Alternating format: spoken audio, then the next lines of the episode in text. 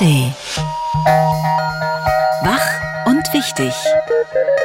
Der schöne Morgen mit Marco Seifert. Guten Morgen, da ist schon Donnerstag. Ich hoffe, dass Sie bisher gut durch diese Woche gekommen sind, trotz Bahnstreik und Bauernprotesten. Wie schwierig ist die Lage für die Bauern wirklich? Das fragen Tom Böttcher und ich heute einen Agrarökonomen. Markus Feldenkirchen vom Spiegel sagt seine Meinung zu der Frage, ob die deutsche Nahostdiplomatie Erfolge bringen kann.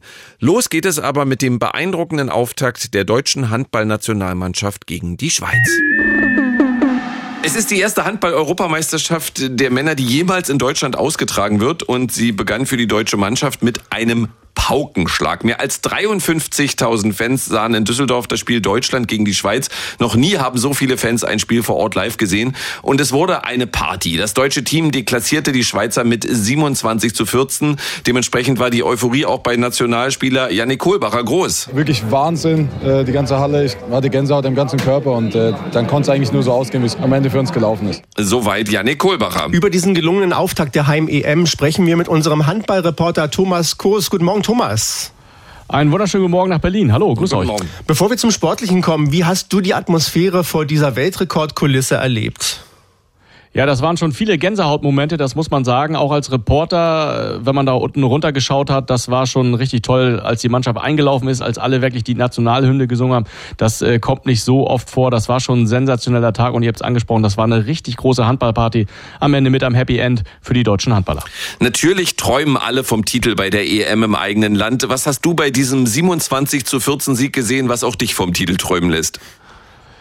Ich bin da noch nicht ganz so euphorisch, aber was ich erstmal, äh, wo ich den Hut vorziehe, muss ich sagen, vor dieser jungen, unerfahrenen deutschen Mannschaft, dass sie dem Druck standgehalten hat. Das ist ein Eröffnungsspiel, das ist immer richtig schwer und sie haben wirklich Spaßhandball gespielt, das hat man gesehen und diese Zuschauerkulisse, das hat sie beflügelt.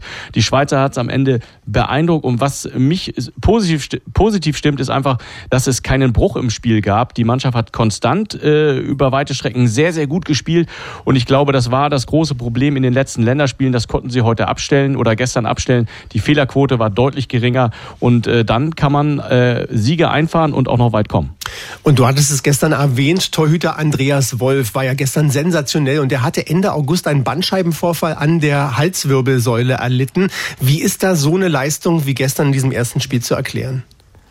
Also der ist so besessen, der will wirklich jedes Spiel gewinnen und der hat seit Monaten hat er sich auf diese EM vorbereitet und das wäre für ihn äh, wirklich ein Worst Case gewesen, wenn er nicht dabei gewesen wäre. Der hat also wirklich in der Reha richtig reingehauen und äh, der Andreas Wolf hat sensationell gehalten, muss man sagen. 14 Paraden, das sind 61 Prozent aller Bälle, die auf sein Tor kamen, die konnte er abwehren und er hat mit seinen Paraden der gesamten Mannschaft Sicherheit gegeben. Das muss man einfach sagen. Er war der Stabilisator da hinten in der Abwehr, die übrigens dann davor auch richtig gut gestanden hat. Aber Andreas Wolf, das kann Faktor werden, um hier bei dieser Heim-EM noch weit zu kommen.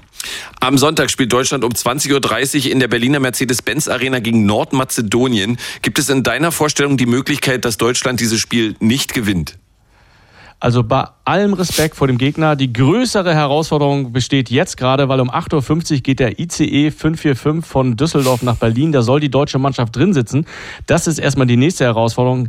Nordmazedonien ist der krasse Außenseiter in dieser Gruppe und da ist Deutschland der klare Favorit. Ich bin mir sicher nach dieser Leistung, dass sie auch dort äh, dieses Spiel gewinnen werden und mit dem zweiten Sieg würde man schon vorzeitig in der Hauptrunde stehen. Das ist ja erstmal das erste Etappenziel. Also das war gestern schon in Düsseldorf ein guter Dosenöffner für die Heim-EM mit diesem deutlichen Sieg. Und du hältst dich ja noch ein bisschen bedeckt. Deutschland ist sicher nicht der Titelfavorit, aber nach diesem Auftritt gestern, wie groß siehst du jetzt die Chance auf den Titel für Deutschland? Auf jeden Fall ist er gestiegen, weil die deutsche Mannschaft Selbstvertrauen getankt hat. Sie hat gesehen, mit Zuschauern in Deutschland im Rücken, die sie anfeuern. Äh, Das kann beflügeln. Das hat man gestern gesehen. Die deutsche Mannschaft hat wirklich Spaß gehabt. Und wenn das weiter so geht, dann in Berlin, und da bin ich mir sicher, dass die, äh, die Stimmung genauso gut, dann mit etwas weniger Zuschauern, aber alles ein bisschen enger zusammen. Da glaube ich an die deutsche Mannschaft, dass es noch weit gehen kann. Deutschland gewinnt sein Auftaktspiel bei der Handball-Europameisterschaft in Deutschland sehr deutlich mit 27 zu 14. Das macht Lust auf mehr. Die nächste große Herausforderung ist die Zugfahrt nach Berlin fürs Team. Das sagt unser EM-Reporter Thomas Koos. Vielen Dank. Gerne. Viele Bäuerinnen und Bauern sind offenbar wütend, wie wir ja gerade bei den Protesten in dieser Woche merken. Einerseits sagen Vertreter der Landwirte, dass die Ampelregierung schuld sei. Andererseits sei die von der Ampel beschlossene Kürzung von Agrarsubventionen nur der Tropfen, der das fast zum Überlaufen gebracht habe. Letzteres wiederum würde ja bedeuten, dass auch die unionsgeführten Vorgängerregierungen aus Sicht der Landwirte falsche Entscheidungen getroffen hätten. Über allem stehen aber zwei Fragen. Wie schlecht geht es den Landwirten wirklich und sollte es wirklich wirtschaftliche Probleme für die Landwirtschaft geben, wer ist dafür hauptverantwortlich? Darüber sprechen wir mit dem Diplom-Agraringenieur Bernhard Forstner vom Thünen-Institut, einem Bundesforschungsinstitut für ländliche Räume, Wald und Fischerei. Guten Morgen, Herr Forstner.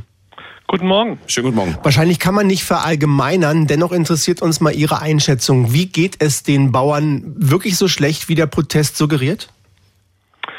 Äh, Sie haben vorher schon angedeutet, ähm, Tropfen zum, äh, der das fast zum Überlaufen bringt und ähm, äh, viele politische Entscheidungen, die vielleicht äh, ähm, nicht so glücklich waren auch. Und äh, es geht in den Landwirten im Vergleich zu den Vorjahren, und das ist ja immer die Frage, wie geht es den Landwirten? Geht es ihnen gut oder nicht so gut im Vergleich zu wem? Was ist die Referenz? Äh, sind das Handwerksbetriebe? Sind das äh, Beamte wie ich? Ähm, ich kann nur sagen, wir haben Daten, äh, in denen wir vergleichen können, wie ist es im Zeitablauf und wie ist es für die einzelnen Betriebsgruppen und für Betriebsgrößen und so weiter.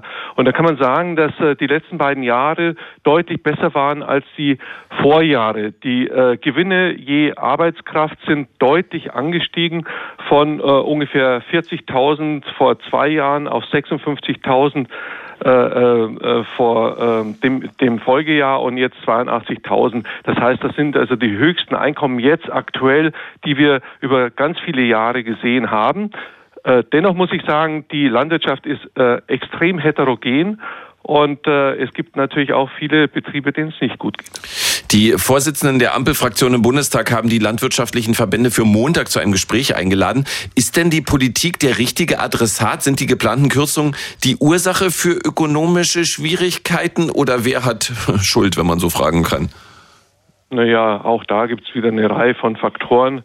Äh, das eine äh, ist natürlich einfach, wir stehen, äh, wir haben eine Marktwirtschaft, die Betriebe stehen im Wettbewerb und da haben sie Wett den Wettbewerb erstens mit Erzeugern aus anderen Regionen, auch anderen Regionen der Welt. Das kommt auf die Produkte an und dann haben sie natürlich auch innerhalb ähm, der Wertschöpfungskette ähm, auch einen Druck, der kommt von oben. sie ähm, wissen bestimmt auch, der Lebensmitteleinzelhandel ist hoch konzentriert und ähm, da hat die Landwirtschaft äh, nicht die beste Stellung. Das äh, gilt auch teilweise für die Verarbeitungsindustrie, die in so einer Sandwich-Position ist. Auf der anderen Seite äh, gibt es natürlich schon auch hausgemachte Probleme, also äh, Politik.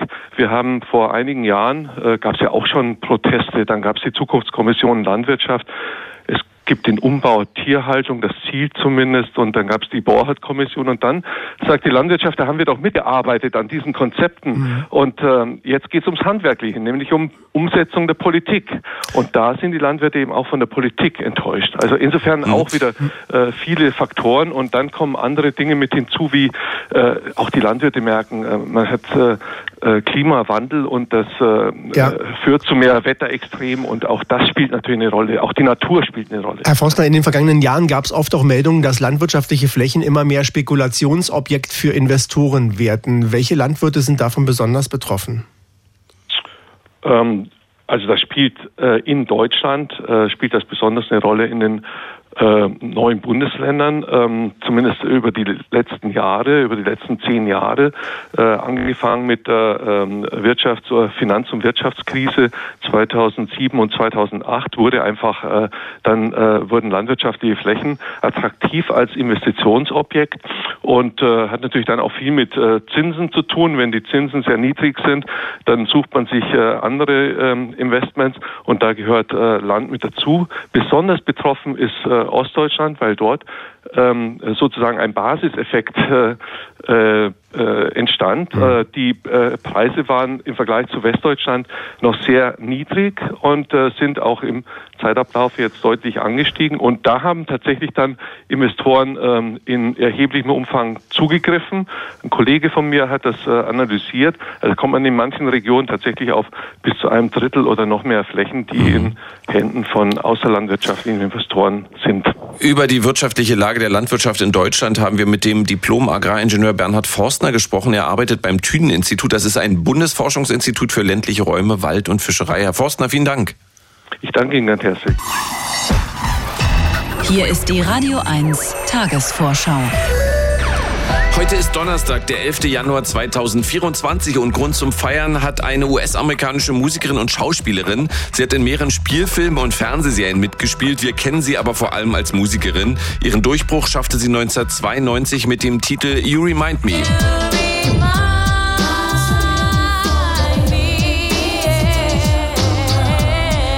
Ihr bislang größter Hit wurde aber neun Jahre später im Jahr 2001 veröffentlicht, Family Affair.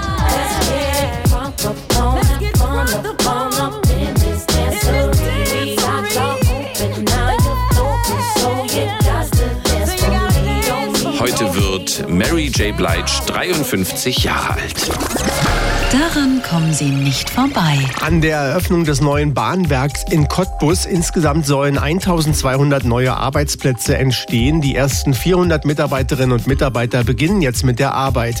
Die Arbeitsverträge sind nach Angaben der Bahn bereits unterzeichnet. Brandenburgs SPD-Ministerpräsident Dietmar Woidke betonte, dass die Fachkräfte überwiegend aus der Region kämen. In dem neuen Werk will die Bahn den ICE 4 warten, also die jeweils 400 Meter langen Züge direkt vor ihrer Haustür. Werden die Landwirtinnen und Landwirte wieder gegen den Abbau von Subventionen protestieren und dabei wollen sie auch die eben erwähnte offizielle Eröffnung des Bahnwerks in Cottbus nutzen. Das hat der Landesbauernverband angekündigt. Man hoffe dabei auch mit Bundeskanzler Olaf Scholz ins Gespräch zu kommen. Inzwischen hat Regierungssprecher Steffen Hebestreit zugesagt, dass Scholz vor Ort zumindest mit dem brandenburgischen Landesbauernpräsidenten zusammenkommen werde. Dabei wolle der Kanzler die Regierungsposition noch einmal erläutern. Im Namen des Volkes. Der Internationale Gerichtshof wird heute und morgen öffentliche Anhörungen im Fall des Völkermordvorwurfs gegen Israel durchführen. Das teilte das Gericht in der vergangenen Woche mit. Dabei soll am Sitz des Gerichtshofs in Den Haag zunächst Antragsteller Südafrika gehört werden, anschließend dann Israel. Mit einer schnellen Entscheidung ist nicht zu rechnen. Das Verfahren kann sich über Jahre hinziehen und auf keinen Fall vergessen. Werde ich das Musiker und Entertainer Frank Zander zu Recht immer großes Lob und jede Menge Auszeichnung für sein Engagement für Obdachlose erhält, aber das alles, wie er selber auch betont, nie ohne Unterstützung seines Sohnes möglich wäre.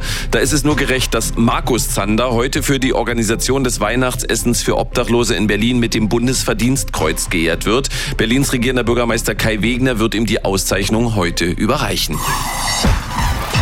Das war die Radio 1 Tagesvorschau. Sie ist gerade in diplomatischer Mission unterwegs. Bundesaußenministerin Annalena Baerbock von den Grünen für mehrere Tage unterwegs im Nahen Osten. Einerseits hat sie Verständnis für die Palästinenser in Gaza. Das Leben in Gaza ist die Hölle. Menschen haben nichts zu essen, Menschen haben nichts zu trinken. Vor allen Dingen haben Menschen keine medizinische Versorgung. Menschen frieren, Menschen leiden und Kinder gehen seit Monaten nicht in die Schule. Andererseits gibt es Deutschlands besonderes Verhältnis zu Israel, verbunden mit Verständnis für Israels Selbstverteidigung nach dem 7. Oktober. Eins ist klar. Der Donnerstagskommentar mit Markus Feldenkirchen. Er ist politischer Autor beim Spiegel. Guten Morgen, Markus Feldenkirchen. Einen schönen guten Morgen. Guten Morgen. Ja, wenn man über Nahostdiplomatie made in Germany spricht, kann man gleich als nächstes fragen, ergibt die überhaupt Sinn? Ja.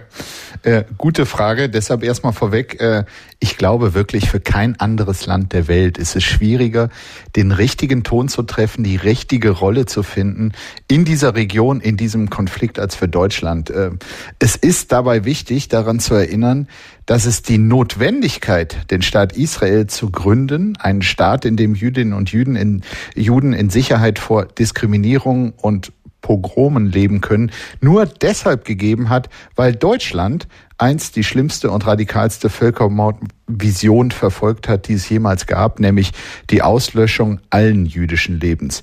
Äh, ich hätte es von deutscher Seite aufrichtiger und äh, fairer gefunden, wenn den Juden damals als Versuch der ehrlichen Wiedergutmachung, sagen wir Nordrhein-Westfalen, Bayern oder wenigstens Schleswig-Holstein, äh, angeboten worden wäre. Aber es war dann aus historisch natürlich nachvollziehbaren Gründen äh, doch Israel, ein Gebiet, auf dem halt auch viele Palästinenser lebten und die sich von den israelischen Machthabern damals wie heute auch nachvollziehbarerweise zurecht gegängelt und bedroht fühlten. Vor diesem verzwickten historischen Hintergrund findet die deutsche Politik ja der Gegenwart äh, statt und man muss deshalb ganz klar vorweg schicken, es kann keine klare deutsche Position geben. Es kann nur ein Spagat sein. Und den versucht Annalena Baerbock gerade wieder mal bei ihrem erneuten Besuch in der Region.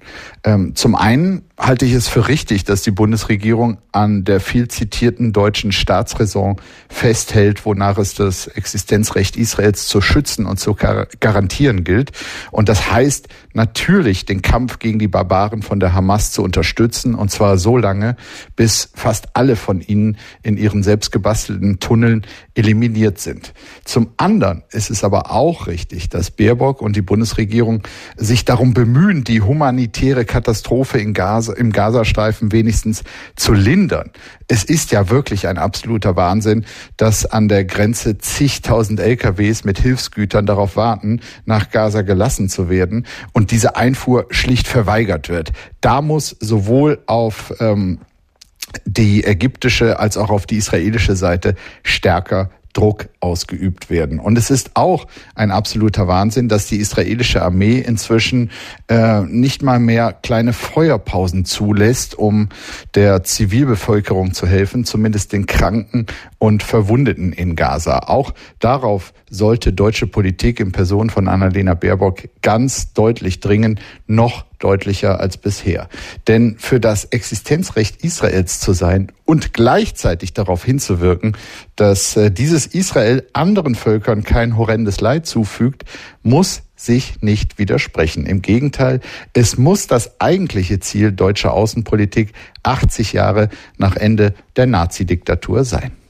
Der Donnerstagskommentar mit Markus Feldenkirchen vom Spiegel. Vielen Dank. Gern. Die Radio 1 Denkpause. Heute mit Kailash Satyarthi, Kinderrechtsaktivist und Friedensnobelpreisträger. Es gibt keine größere Gewalt, als die Träume unserer Kinder zu verleugnen. Ende der Denkpause. Das war sie, die Donnerstagsausgabe von Wach und Wichtig. Vielen Dank, dass Sie uns durch die wichtigsten Themen des Morgens begleitet haben. Wenn Sie mögen, hören wir uns morgen wieder. Haben Sie einen schönen Tag. Wach und Wichtig. Der schöne Morgen. Montag bis Freitag immer ab 9. Mehr Radio 1 auf radio1.de und in der Radio 1 App.